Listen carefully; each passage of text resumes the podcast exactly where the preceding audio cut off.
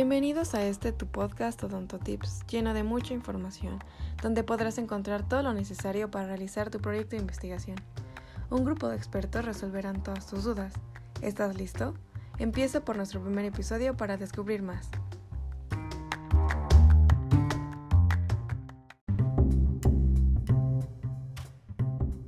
Planteamiento de problema e hipótesis. El planteamiento de problema es una descripción concisa de un problema que debe abordarse o una condición que debe mejorarse. Identifica la brecha entre el estado actual, que es el problema, y el estado deseado, que es el objetivo, de un proceso o producto. La hipótesis es un enunciado no verificado. Una vez refutado o confirmado, dejará de ser hipótesis y sería un enunciado verificado. La hipótesis es una conjetura científica que requiere una constatación con la experiencia. Para ella no son suficientes los argumentos persuasivos, por más elaborados que sean. Sean bienvenidos una vez más a este nuestro podcast Odonto Tips y a este capítulo número 4 denominado Planteamiento de Problema e Hipótesis. En el protocolo de investigación, ¿es correcto, verdad, doctora Alexia? Vamos a pasar con ella y no olviden que aquí se vale preguntar. Buen, día, doctor. Gracias por tenerme aquí de nuevo. Y es correcto, como usted dice, hoy empezaremos por hablar del planteamiento del problema. Para poder entender un poco más esto, la doctora Karen Moreno nos ayudará a definirlo. Mucho gusto y gracias por darme la oportunidad de poder estar el día de hoy aquí con ustedes en este espacio. Y así es, como han comentado, el planteamiento del problema va a ser un aspecto muy relevante en este proceso, dado que nos dará la congruencia y claridad para el diseño del protocolo. Este será como una pregunta, donde deberán aparecer de manera explícita todas las variables que englobarán nuestra investigación. Además, esta pregunta tendrá que tener una posible respuesta. Hay tres aspectos fundamentales, como mencionaba la doctora. El primero va a ser el propio problema, que va a ser la explicación que se requiere.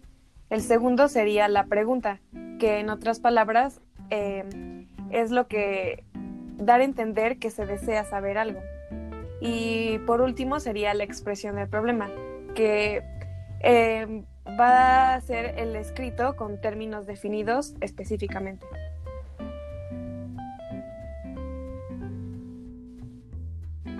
ok, entonces, podríamos decir que el planteamiento del problema va a ser la pregunta de qué se, de qué se busca con la investigación, doctora. así es. Además, existen ciertas características propias como el objetivo, el ser objetivo, claro y conciso. Además que debemos ubicarlo en un contexto, espacio, tiempo y objeto. Ok, y bueno, ¿me podrían decir bien, a qué se refiere con esto? Porque está como, como que un poco complicado. Sí, claro. Eh, al plantear nuestro problema se debe tener la respuesta a las preguntas qué, dónde, cuándo, cómo, por qué y para qué. Además, como decía la doctora anteriormente, este se debe, se debe de incluir eh, en todas las, todas las variables, vinculándose para dar posibles soluciones a este problema y debe ser consecuente con el marco teórico que ya establecimos anteriormente. Oh, ok, ok, ok, entonces ya entiendo un poco más esto. Y bueno, ahora me podrían platicar algo acerca de la hipótesis, que varios de nuestros compañeros aún no tienen bien comprendido qué viene siendo esta parte del protocolo de investigación, por favor. Claro que sí, bueno, Primero que nada, debemos saber que muchos autores no la consideran como un sistema de conocimientos aplicados al objeto de estudio, sino es considerada como una relación a la suposición. ¿A qué me refiero con esto? Eh, una hipótesis reúne lo que ya conocemos con lo nuevo y va a generar nuevo conocimiento para explicar fenómenos que no eran comprendidos claramente y poder así darle solución a un problema. Así es, y justamente esto dependerá de la experiencia personal del investigador para poder formularla, dependiendo de las preguntas que se vayan haciendo.